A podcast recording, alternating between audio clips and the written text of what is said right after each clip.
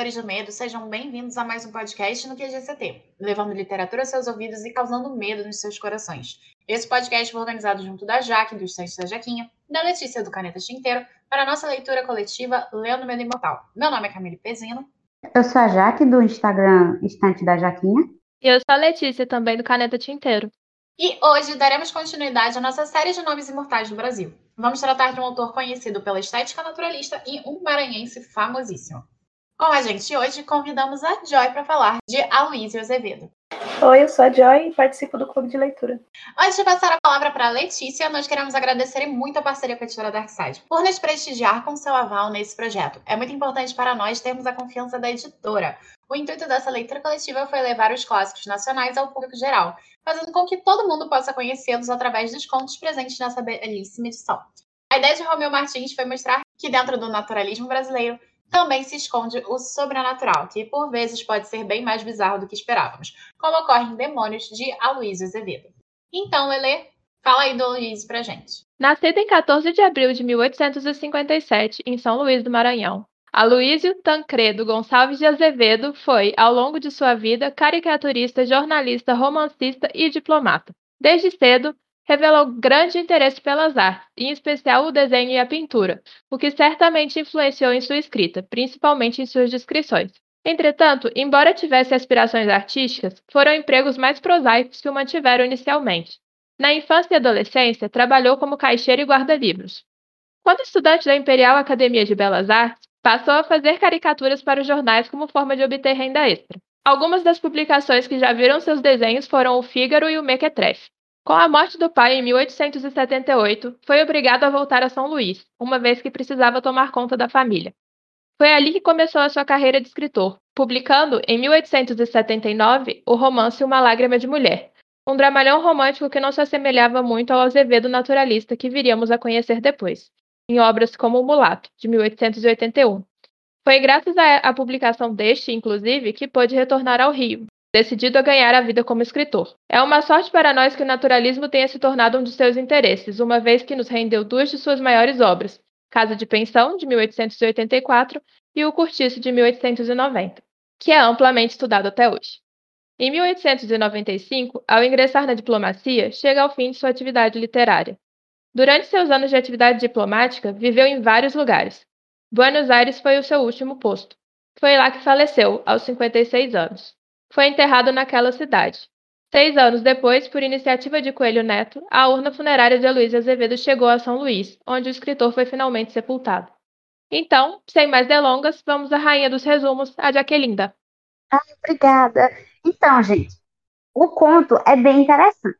Claro que ele tá no meio da noite, aí ele acorda, aí vê tudo escuro, aí faz, rapaz, eu vou escrever, porque olha só o silêncio silêncio maravilhoso. Tem mais que aproveitar e ser produtivo. Parece o que? Os jovens, nós, da madrugada. E ele sentou lá para me escrever. Quando ele olha para a janela, tudo, tudo escuro e nada de sonho. Aí amanheceu e tomei a escrever, olhou de novo e diabo é isso. Aí passou, passou, passou, passou e rapaz, tem alguma coisa errada. Aí ele saiu do quarto dele, ele morava na pensão. Quando ele saiu do quarto dele, que ele viu, era a catinha de podre, tava todo mundo morto, todo mundo morto. Ele fez, minha nossa senhora, e agora? Foi atrás de vela, não tinha vela. A única velinha que tinha era uma chamazinha fraca. Ele fez, meu amigo, tá tudo escuro, não tem som nenhum, não tem som de cachorro, não tem som de grilo, não tem som de nada. Vou atrás da minha noiva. Ô, meu Deus será que ela morreu também? Ele se picou pra casa da noiva no porque ele não tinha como saber ver que estava no breu. que é breu, foi pisando no, nos corpos, porque estava todo mundo morto no meio da rua, era coisa assim, bem sombria. E ele, minha Nossa Senhora, Papai de Socorro, e agora? Quando ele chega, que ele vê o pai e a mãe da menina morta, ele faz, pronto, morto também. Aí ele entra no quarto dela e faz, ah, meu amor morto, aí pega ela nos braços, aí vai dar o beijo, vai dar o beijo nela, assim, ele sentir aquela respiraçãozinha, aquele negócio branca de neve, só que, só que não é branca de neve porque ela já estava, ela ainda estava viva. Ele ai, glória a Deus, obrigado, Senhor, ela está viva. Aí ele vê que a menina está viva e eles decidem sair dali e saber o que está acontecendo, e eles vão caminhando, e, e, a, e começa a nascer uns, uns gigantes, uma coisa assim, bem florestal, bem exótica, e, e início do, do mundo, e aí, à medida que eles vão andando, eles vão parando de pensar e começam a andar de quatro, e de repente eles estão correndo feito lobos, e eles estão se transformando em animais. E a história termina com eles de frente ao mar parado, se unindo em um só, virando uma espécie de árvore gigante, como se eles fossem a última vida do mundo virasse uma árvore gigante que fosse a origem do novo mundo, uma coisa assim, bem, bem noia. Gente, é muita noia esse conto. É o conto mais noia do livro, mas também é o melhor. O cabo arrasou. O engraçado é que a primeira coisa que ela diz é: olha, gente, parece que noiou, fumou os baseados, não sei o que, não sei o que lá. Aí fala, é o melhor do livro. Claro. Sim. Uhum. Olha, eu, eu, sou uma pessoa extremamente contra drogas, detesto drogas. Mas a pessoa que, que, que escreveu esse conto estava drogada e foi genial, foi criativa. Não tem condição, porque, nossa senhora, obra-prima. Obra-prima mesmo. Olha, eu lembro da primeira vez que eu li esse, li esse conto, eu estava assistindo Rock in Rio. Quem me conhece sabe que eu sou roqueirinha, assim, gosto de rock desde os meus quatro anos de idade. Camille sabe, Jorge sabe, não sei se Lele sabia. Mas, tipo, desliguei da TV. Não estava nem escutando, e era o Iron Maiden, viu? E, tipo, gente, eu foquei no ponto de um jeito, porque, nossa senhora, pouquinho sobre o Aloísio e também o resumo de Demônios, vamos fazer algumas perguntas para falar sobre essa história. No decorrer do debate, a gente não fez nenhuma pergunta específica, mas achamos necessário, para a execução do podcast, ficar bem mais interessante para vocês que são público. Por isso, a primeira pergunta é: como você se sentiu ao ler Demônios? Você esperava algo assim? Então, é complicado explicar como eu me senti lendo o conto, mas eu realmente não esperava que o desenrolar da história fosse como ocorreu, mas eu gostei bastante. Logo que eu comecei, eu estava esperando literalmente demônios ou corpos, sei lá, mutilados, ou algo relacionado ao que a gente vê nos outros contos, algo bem macabro, voltado realmente para a morte. E aí a gente viu que a história era bem diferente, era bem mais profunda. E quando eu falo bem diferente, realmente diferente dos outros contos, porque o autor ele, ele se destacou um pouco. A Jaque falou que, que foi um dos melhores contos, se não o melhor, e eu concordo, porque foi bem, como é que eu posso dizer, minhas expectativas elas elas foram atendidas, ou superadas, no caso, no melhor sentido. Eu gostei bastante do conto, como eu disse aqui, foi um dos meus favoritos do livro.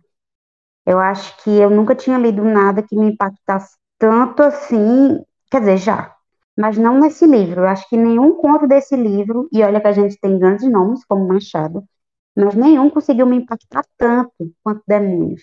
Eu não sei dizer o que eu esperava, porque não foi a primeira vez que eu li, mas eu fiquei muito envolvida, porque acho que mesmo antes do fim da história, eu não, não sabia o que ia acontecer, eu não, não tinha ideia.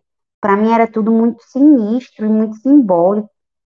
E só no final, tipo, eu não tinha como adivinhar, eu não conseguia adivinhar o que ia acontecer. Só no final que eu vi. E para mim isso foi muito marcante. Nenhum outro livro, quer dizer, nenhum outro conto conseguiu mexer com a minha imaginação como esse conto conseguiu. Então, para mim, isso é uma coisa espetacular. Eu meio que estraguei a leitura para mim mesma, porque sem querer eu abri na página final em vez da inicial da primeira vez que eu fui ler. Então eu já sabia o final antes de começar, o que foi um pouco frustrante, porque na hora que chega numa certa parte do conto, eu já sabia onde é que tinha acontecido a virada ali pro final. Mas ainda assim eu achei muito interessante, eu achei uh, curioso como foi num, numa espécie de crescendo, sei lá, que a coisa só ia ficando cada vez mais esquisita e mais esquisita e mais esquisita. E de repente virou uma reflexão sobre a criação e o surgimento das coisas e a destruição de todas as coisas. E eu fiquei, meu Deus do céu, o que está acontecendo aqui? Então, em resumo, assim, eu adorei. Independente do final, eu acho que o final tornou o conto duas vezes mais rico e não mais pobre. Enfim, eu fiquei muito fã dele. Então, no meu caso, assim, eu acho que eu já tinha lido essa ver uma versão das versões que tem nesse conto. E quem não sabe, o Aloísio, ele se tornou um cônsul. Então, tem três versões desse conto, porque ele foi minimizando os estragos causados no conto em geral. Eu tava brincando até com a Jaque antes da gente começar a gravar o podcast, porque eu realmente estou me sentindo bem dentro de demônios, porque tá muito frio. E aí eu falei assim, e eu moro em Bangu, eu moro no inferno, né? Então, cara, o frio que o protagonista tava sentindo, e a gente sempre faz uma releitura antes de começar o podcast, foi, é quase o frio que eu tô sentindo. Então, acho que até agora, nessa releitura segunda, depois do, até do debate, o conto ele acabou ganhando um novo tom para mim. Não acho ele o melhor conto da antologia. Eu ainda fico com Pai contra Mãe, do Machado de Assis. Mas ele tem um teor estético aqui, próprio do naturalismo, muito interessante. Porque a descrição dele é tão grotesca que chega a ser um gore, sabe? Eu acho que ele vai a fundo na experiência aqui da, da escrita e vai encaminhando para a gente para o final. A Lele já chegou a comentar algumas críticas do conto, mas assim, é um conto muito interessante, muito bem escrito. Tem conotações e referências aqui. A gente vê uma coisa dantesca ali do Dante Alighieri, da Divina Comédia. A gente vê uma percepção moralizante muito forte. A gente vê uma, uma necrofilia, umas partes assim sexuais bem intensas. Então, ele acaba englobando muito do que é da estética do gótico também. Eu realmente acho o conto sensacional. Não diria que é o que mais me impactou, comoveu no livro, porque realmente ainda fico com o Machado, mas é um excelente escritor. Eu queria dizer que o fato de tu ter falado que ele é, é o mais gore, realmente ele é bem gore. E, tipo, eu acho que por ele ser gore, a gente espera um final mais gore. E acaba sendo uma coisa bem poética. E isso me surpreendeu. E olha que eu nem gosto de coisa poética, na verdade, assim, sabe? Acho que tem um conto do livro, e a gente vai falar um pouquinho mais para frente, que eu achei ele extremamente poético. E me incomodou um pouco. Mas nesse caso foi para mim perfeito. Se bem que se fosse por rumo do Gore também seria muito bom. Eu só ia dizer que eu concordo. Para mim também combinou muito esse final. E é engraçado que teve alguns contos que a gente lia, se envolvia muito com a história e no final descobria que não tinha acontecido nada do que o protagonista dizia. Nesse caso, foi assim também. Só que não incomodou. Para mim ficou muito bom da forma que foi escrito e é genial. Então, vamos para a segunda pergunta do podcast. Considerando que o Aloysio é naturalista, ou seja, a descrição é essencial, o que, que você achou das descrições do conto? Eu achei sensacionais. Porque desde o início você se envolve totalmente com, com a história que é contada, você começa a imaginar o que o autor quer descrever e para mim eu me senti como se eu estivesse na história. Eu achei lindo, principalmente quando tem essa virada que a Letícia falou, você vai realmente imaginando os personagens se transformando, a natureza em volta. Eu gostei das descrições, eu não tenho problema com descrição, porque eu sou leitora de King. Mas eu gostei muito, porque como, como o Camille disse, deu um ar bem gore pro conto, e eu gosto do gore. Então, para mim, foi uma coisa bem, bem rica, assim, bem expectativas supridas. Eu acho que foi o conto que mais deu terror em toda a antologia de terror, que não tinha dado terror ainda. Tinha, tinha causado incômodo, mas não tinha causado terror. Então, eu acho que, para mim, Olha, sinceramente, nota 10, descrições perfeitas, tudo perfeito, tudo lindo. Queria dar um beijo na boca do Aloysio. Uh, eu gostei bastante das descrições. E quando começou a parte mais gore da coisa, é engraçado porque volta e meia vinha na minha cabeça aquele livro, se não me engano, chama, chama Eu, do Augusto dos Anjos. Sim, muito bom. Eu acredito que ele é da minha terra e eu nunca li. Faz todo sentido, Augusto dos Anjos. Faz todo sentido. Eu gostei bastante, achei que ficou bem visual e, e, assim, bem fácil de acompanhar e por conta de ficar fácil de visualizar, ficou fácil de sentir a bizarrice e o asqueroso daquela situação toda. E agora que a gente soube disso na biografia, né, quando eu falei antes da questão dele gostar tanto da pintura e do desenho, dá pra ver por que ele é tão bom em descrições, em fazer ver as coisas.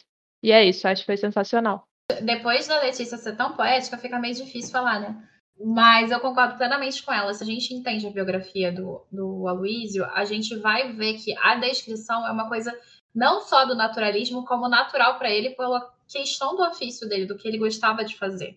Mas eu acho que a descrição do conto dá esse ar concreto. Inclusive, quando ele está se transformando, ele e a Laura estão se transformando em, tipo, lobos, vai, fa vai fazendo passo a passo da transformação de uma forma tão única e ao mesmo tempo que faz todo sentido, faz mais sentido. É como se a gente estivesse visualizando num filme a transformação de um lobisomem, sabe? É sensacional como essa descrição ela vai se aprofundando na sua psique e vai fazendo sentido. Mesmo que pareça que falta sentido, a descrição ela é tão interessante, ela é tão bem feita que ela vai ganhando camadas e camadas e visualmente ela começa a ter o seu senso, coisa que parece completamente oposto. Eu, quando li esse conto a primeira vez, eu acho que não tinha essa a parte dos pecadores, que vai dar aquela bem aquela parte moralizante no conto, foi uma das partes cortadas. Essa e as, as insinuações de necrofilia nos corpos. Pois é, mas essa parte, a descrição que ele vai fazendo, realmente me lembra a Divina Comédia. Quando ele, ele tá descendo, sabe? Então, assim, cara, é muito interessante. Ele, ele, a, a descrição dele é tão impecável que realmente, se esse conto se tornasse, por exemplo, um filme, seria extremamente fácil de adaptar.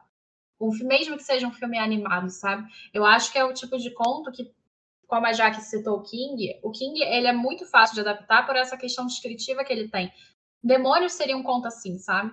E eu fico até um pouco chateada por saber que ele podou parte da obra dele, porque, cara, não faz sentido. Porque essa obra aqui, ela é bem desse estilo gótico, ela é bem gore, e a grandeza dela tá nesse fato de, tipo assim, ir pro estranho ao ponto de descrever tão bem que ele se torne natural. E eu gosto muito da inversão que vai sendo feita de homem para animal e depois para planta, depois indo cada vez mais a fundo. Eu gosto muito dessa inversão da, da natureza que ele vai fazendo a construção aqui. Porque é mais fácil você construindo o maior para ir desconstruindo para o menor. E, cara, sensacional, assim. Isso realmente eu acho que o que mais me chama a atenção no conto, que eu cheguei a até comentar na primeira pergunta, é isso. É a descrição fascinante, junto, claro, com a crítica, mas a, a descrição fascinante dele. Por isso, a gente vai para a terceira pergunta. Quais críticas vocês foram capazes de perceber durante a leitura? Com relação às críticas encontradas no conto, eu não encontrei muitas assim, ou talvez eu não tenha percebido como críticas assim que eu li.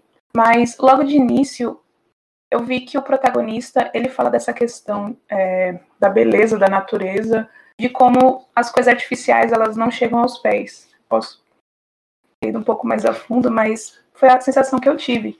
Até quando o protagonista fala da questão da vela, que não ilumina tanto, e da visão que ele tinha é, da janela da casa dele, do quadro que ele fez da noiva que estava com roupas de casa, assim, bem simples.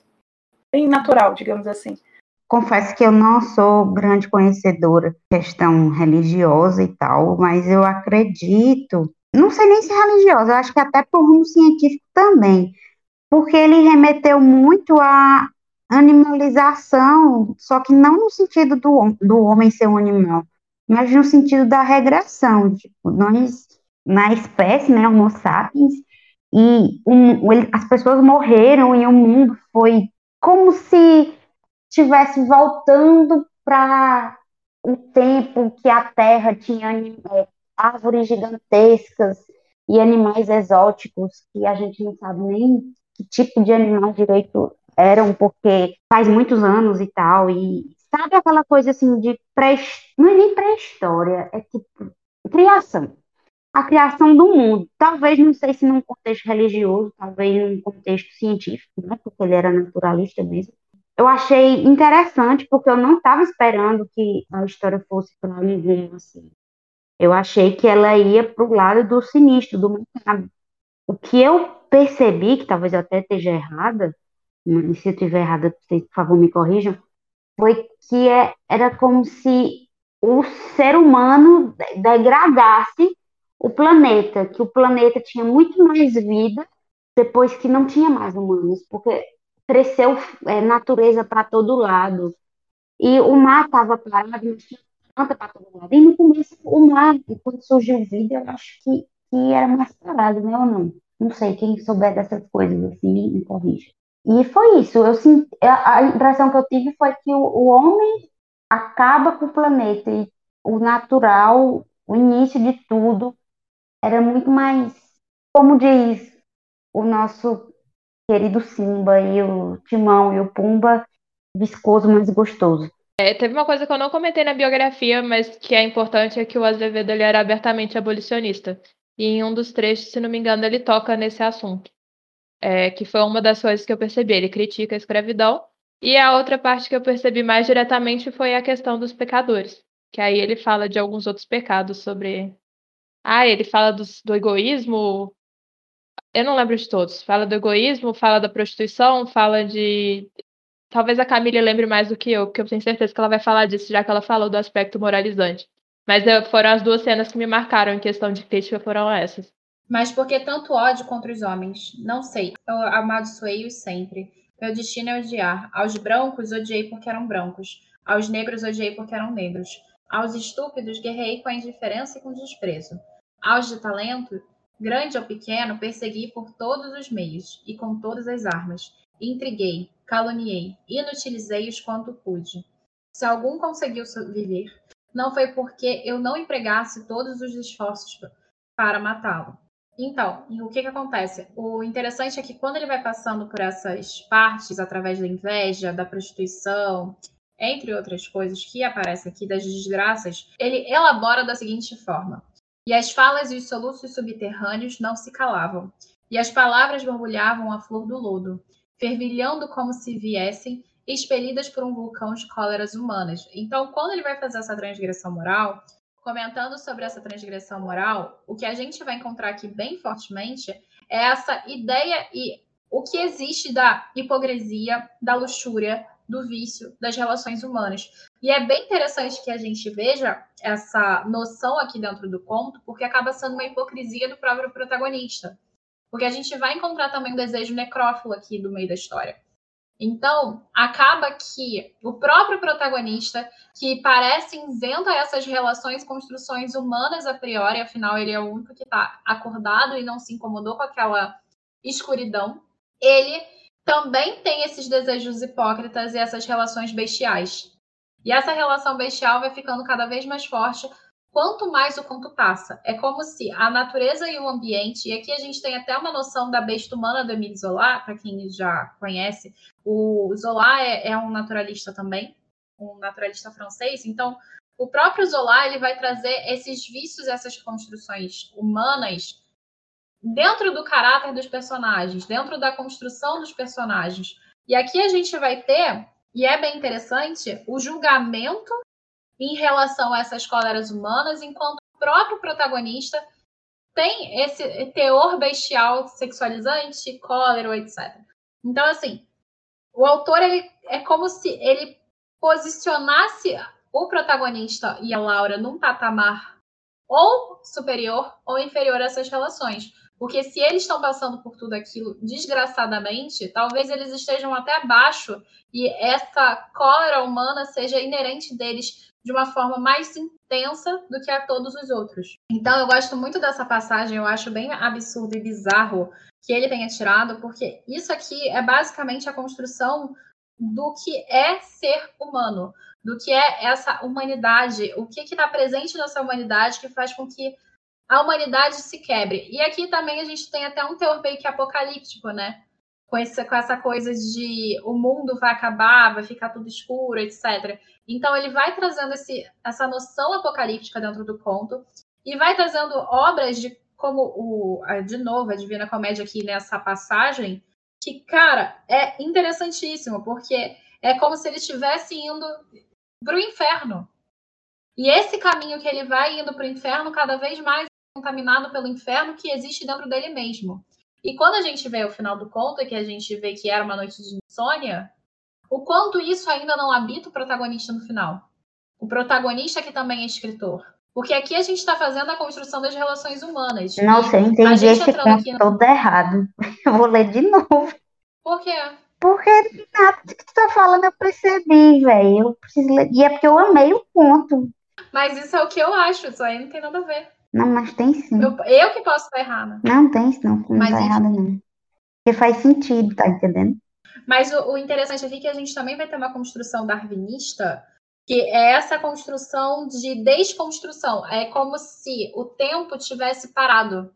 Até porque ele também fala sobre a questão da insônia no final, e isso também é uma parada bem interessante da gente comentar, porque quando ele diz que está com insônia, é aquele momento em que você quer dormir, mas não consegue. É aquele momento como se o tempo tivesse parado e você está desesperado para seguir o fluxo natural, que é o fluxo natural do sono. E aí você não tem esse fluxo natural. Então, o narrador personagem aqui, ele acaba entrando nesse, nesse aspecto muito fortemente também. E outra coisa que eu acho interessante nesse darwinismo é que ele vai ser sempre antinatural na construção da narrativa, mas a descrição faz com que ele se torne naturalizante. Então, a gente vai também ter aqui uma coisa que é um ciclo. E já aproveitando que a Jaque citou Rei Leão, é um ciclo sem fim. Porque do mesmo momento em que a gente tem o início para chegar na humanidade, a gente tem a humanidade chegando no início de novo. E esse início vai se tornar humanidade e vai ser um ciclo. Então a gente também tem a repetição desse ciclo. E até, por exemplo, quem tem insônia tem sempre a repetição da insônia. Então eu acho que a construção desse conto, conjunto com as críticas, a relação darwiniana, a relação da construção do, dos pecados, da moral, inclusive a relação crítica da questão sexual, como a sexualidade está inerente ao ser humano, ao, às relações bestiais, e a gente tenta o tempo inteiro, e aqui a gente tem uma construção também interessante, que a gente tenta o tempo inteiro negar o nosso lado animal, e na primeira oportunidade, por exemplo, o protagonista se torna animalesco, se torna uma fera, se torna quase um lobo. Então, aqui a gente vai ter uma construção mostrando que o homem e a natureza, eles são parte da mesma coisa. Eles são a mesma coisa, por mais que o homem tente renegar isso. Então entra no que a Joy comentou no início, que eu achei bem legal, que como ela atinou para isso, porque realmente ele está sempre o tempo todo criticando as coisas que são feitas pelos homens e não são naturais. Mas ele faz isso de uma forma, pelo menos na minha concepção, ele faz isso de uma forma muito branda e leve. E você vai sentindo isso sendo conectado com o resto da crítica que ele vai construindo a partir dessa noção darwiniana. Enquanto você ia falando, eu estava pensando aqui em outras questões que eu tinha percebido. Não sei se entraria como crítica, mas que eu achei pertinente falar. Que para mim mostra também ao longo do conto o medo da solidão do protagonista e talvez um quê de ultrarromantismo. Ele se vê sozinho nesse mundo e aí ele vai em busca da noiva dele para ela ver tudo isso com ele e ao mesmo tempo morrer com ele, porque ele não poderia viver sem ela e queria que ela meio que vivesse a morte junto com ele. E outra coisa, é, não sei se vocês já falaram, posso ter passado batido aqui. Quando ele vai se tornando animal, é como se fosse porque quando você está em sociedade, você precisa viver com as regras da sociedade, você tem aquele código de conduta que você precisa seguir, e como aqui não tem essa sociedade, já que está todo mundo morto, ele é livre para viver da forma que quer, não precisa se apegar a isso. Aí é que tá uma coisa interessante dentro do conto, é que é literalmente a tentativa de renegar por parte do ser humano a sua natureza que faz com que ele se encaminhe cada vez mais à natureza. É essa sociedade tentando inibir a presença, é essa sociedade tentando inibir quem o ser humano é, e no final das contas é isso que vai se tornando. São essas cóleras humanas, são, é tudo aquilo que é natural que também vai ser julgado dentro dessa moral. Por exemplo, a inveja é uma coisa natural humana, é, natural do ser humano, porque o ser humano quer o melhor para si. A prostituição nada mais é do que dar seu corpo para tentar ganhar algo em troca. É sempre alguma coisa de querer mais, querer alguma coisa, estar com aquilo. Eu acho que isso, essa ganância humana, ela é essencialmente humana. Então, quando a gente está em sociedade, a gente tem uma ideia coletivista, a gente está tentando tirar o que é da nossa ganância e transformar no que é social. E aí, até que ponto isso é natural para o ser humano? Interessante. Eu posso estar viajando, tá? Porque se conta é viajado, eu posso viajar também. É, mas tudo é válido. Tudo questão de interpretação também. Às vezes a gente viu uma coisa que você não viu, ou o contrário. E o legal é isso, né? A gente ter várias pessoas falando. Tô aqui refletindo Mas literatura é para isso, para refletir.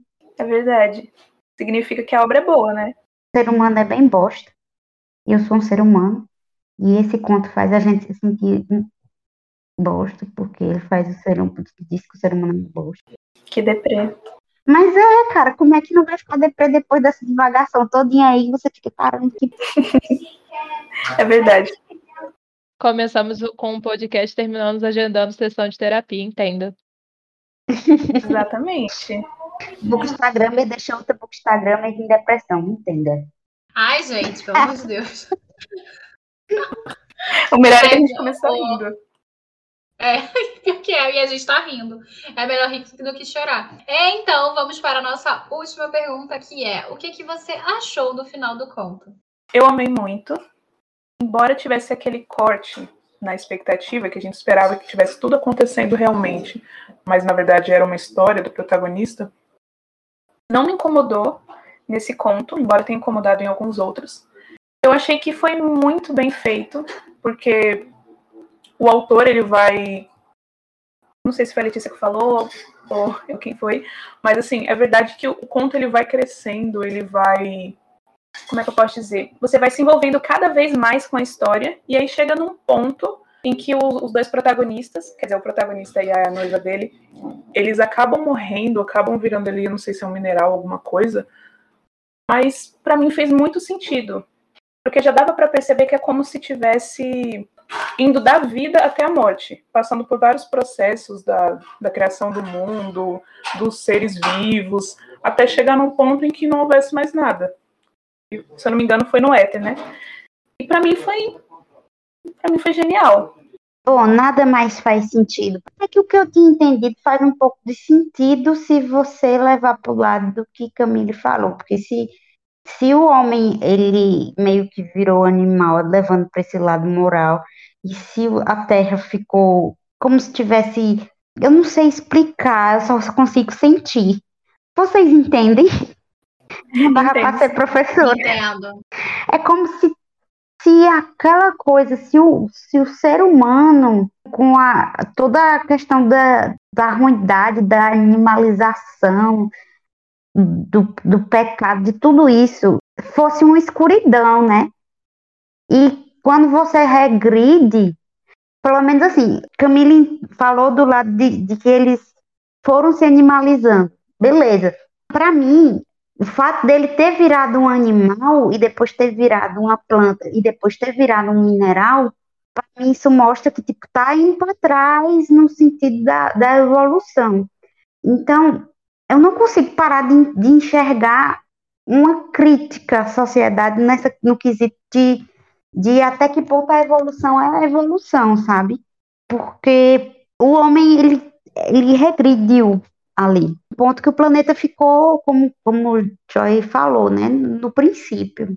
Eu fiquei muito bugada agora. Não sei, não sei, não sei mais nada. Eu quero tomar uma cachaça bem grande agora e pensar na vida. Também que hoje é sexta. Do nada. Olha, deixa eu te perguntar uma coisa. Deixa eu te deixar mais depressiva, mas se a humanidade estivesse fazendo certo, será que isso aconteceria? Considerando que esse conto fosse não um mero conto, mas uma realidade, será que a humanidade ela consegue construir as coisas da maneira correta e desenvolver da maneira correta e realmente estar evoluindo? Porque se estivesse realmente evoluindo na perspectiva do autor, as coisas não iam acabar do jeito que acabaram. Justamente, não estou falando que o autor acha que a gente está evoluindo, eu acho que o autor acha que a gente está inevoluindo que a gente precisaria voltar para o princípio, entende? É justamente isso, inevoluindo. Tipo, tanto é que, tipo, a gente está fazendo tão errado, tão errado, que todo mundo morreu. Todo mundo. E, e quando a gente morre, a gente vira o quê? Adubo. E aí a, a floresta cresceu, pô, virou tudo floresta, virou tudo planta, cogumelos gigantes, fungos, e, e, e a vida foi voltando de um jeito que ela virou um mineral. Então é como se a gente estivesse muito errado e que a gente precisasse voltar e acabar com tudo que a gente fez, porque começou errado e vai terminar errado. É isso. É o que eu tinha entendido. Mas, mas já que é exatamente o que eu falei também. É a mesma linha. É, mas tu falou mais bonito. Aí a menina ficou triste. Deixa eu apagasse. Não, não fiquei triste. Eu fiquei filosofando em cima do, dos pecados da humanidade, porque eu não tinha pensado nos pecados da humanidade de forma objetiva. Eu tinha filosofado de uma maneira subjetiva. A Camila, ela foi extremamente objetiva e isso fez eu pensar que a gente é tudo uns bosta. Não, mas então tá pensando certo. Nossa, gente. Bem-vindo Tá ao meu pensando mundo. certo, tá no caminho certo aí de reflexão, é isso aí. Será que o mundo não tá regredindo já e a gente que não percebeu, pô? Tá, tá nevando no Brasil, o que, que você acha? Tá nevando no é. Brasil, tá morrendo gente. O apocalipse tá aí. E agora a gente acabou de descobrir isso no podcast. É isso, vai lá, Lelê. No podcast não, faz é tempo, porque eu sei que a gente tá vendo apocalipse. Mas deprequis. Por que, que tu acha que eu quero tanto passar no concurso de delegado logo, Camila? Que é pra poder aprender a atirar. E quando vier o zumbi, eu tô armado. Ih, rapaz. Não é sobre sustento financeiro, é sobre sobreviver no apocalipse zumbi. Certíssima. Sabendo que você tá fazendo concurso pelas motivações corretas, eu tenho certeza que você vai passar. Amém.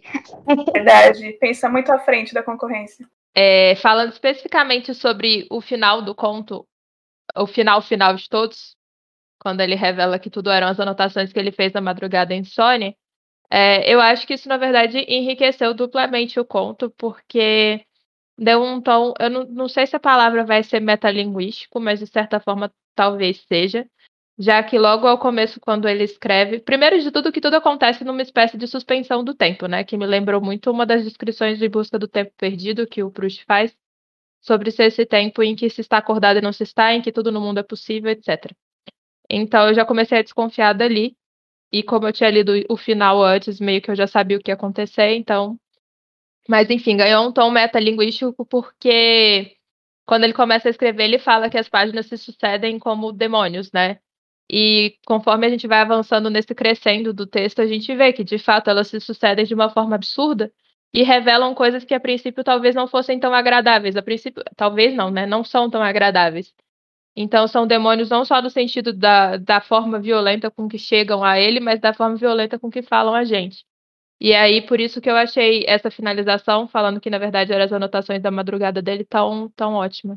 Eu acho que o final é hiper mega previsível, porque assim, ele começa dizendo que tá escrevendo e isso meio que já dá aquele teor metalinguístico que a Lelê tá comentando, porque ele já tá narrando pra gente o que ele tá escrevendo. É como se ele tivesse entrado naquele looping de pensamento extremamente pessimista que a Jaque tá agora. E é por isso que o conto ele tem essa função de deixar a gente meio pessimista, como a, a Jaque tadinha como a Jaquita tá, porque é isso, é sobre a decadência humana, é sobre a construção humana. E, cara, como seria bom se a gente tentasse recomeçar do zero e não se tentasse separar o que a gente é do que a gente não é, etc. e tal. Então, toda essa proposta do autor, eu concordo com a Lele que o final dizer que eram os escritos dele da madrugada é para mostrar como a natureza humana também tem o seu teor gore, tem o seu teor sombrio, necrófilo, bizarro, pesado. E a gente até lembra do outro Azevedo, que tem nessa coletânea, no Noite na Taverna. Como a construção humana, dentro de uma classe nobre, que ali todos eram ricos, de certa forma nobres pela questão financeira, mas assim, todos eles, homens de elite, acabam também sendo monstros. E o ser humano é isso, o ser humano é essa mescla absurda de solidão, podridão, imensidão nefasta e tal, sabe? Então, eu acho que esse conto, o final do conto, eu concordo com a Lele, dá esse tom, mas eu também acho ele extremamente previsível. Não só porque é a forma como começa, mas também que como é que a gente teria conhecimento desse conto dentro de uma ideia naturalista se o cara não tivesse a possibilidade de escrever ele depois? Porque se ele virasse um mineral no final, um, uma coisa etérea, a gente nunca ia ter o conto, então não faz sentido. Mas por essas e outras eu achei realmente previsível. Mas assim, se terminasse de outro jeito, só antes disso, do final da, da ideia do conto dele, também acho que seria excelente, porque a gente podia só virar pó e tava tudo bem. Sabe? Eu também acho que isso seria interessante. Mas trazer a noção de insônia, como eu já estava comentando na crítica, foi uma coisa muito importante. Porque a insônia diz que ele não consegue dormir. E ele não consegue dormir por quê? Porque ele percebeu que a, que a humanidade não tinha que voltar para o início. Então eu acho que essa ideia dele perder o sono por causa da construção de como é o ser humano, é sensacional. Só que eu achei interessante você abordar essa questão de que faz sentido dizer que ele está escrevendo, porque se ele tivesse mineral, tivesse virado mineral mesmo, não teria como ele escrever a história. Eu não tinha pensado nisso. Aí seria mais ou menos uma suspensão, né? A gente compraria a ideia de que chegou de algum jeito o conto, mas.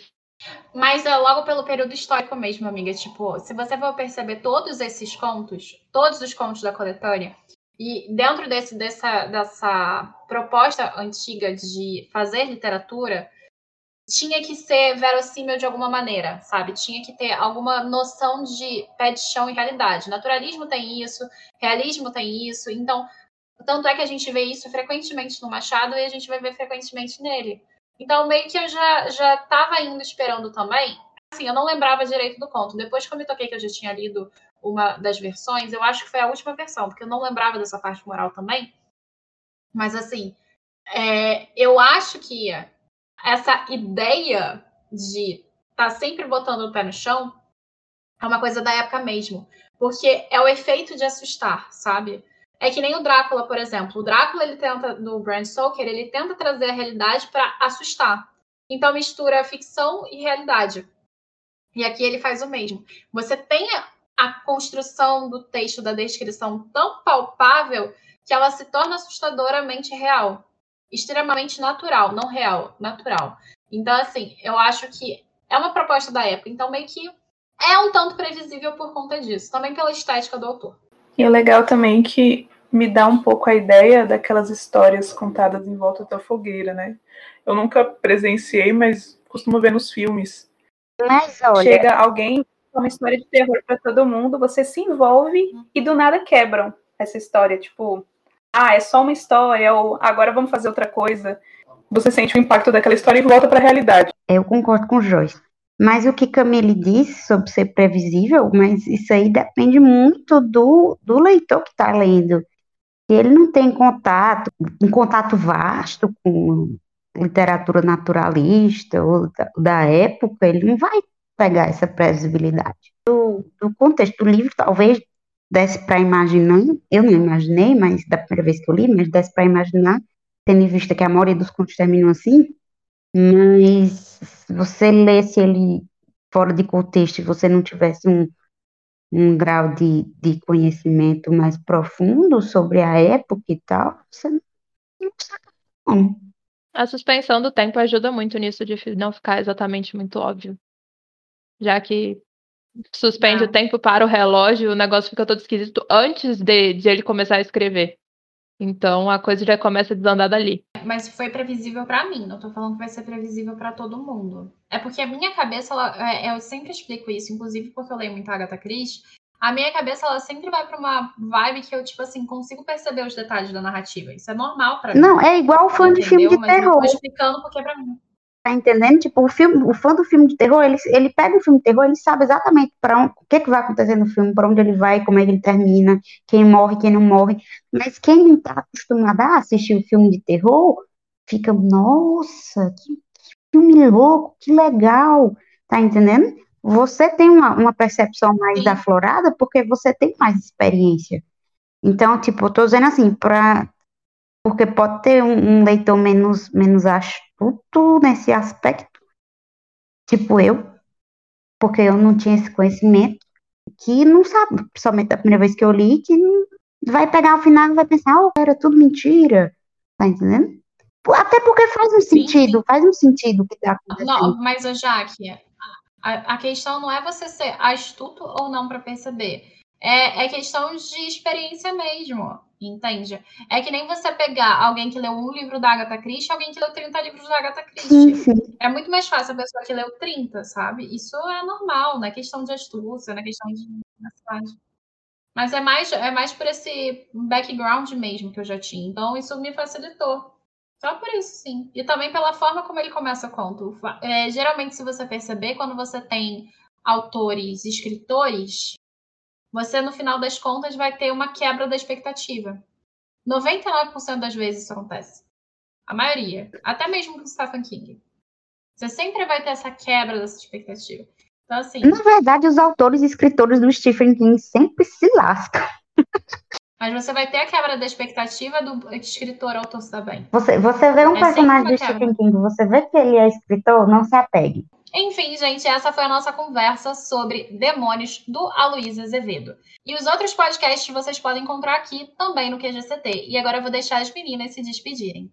Então, gostaria só de agradecer mais uma vez pelo convite. Apesar da vergonha, eu gosto muito de participar, tanto dos clubes de leitura quanto dos episódios de podcast.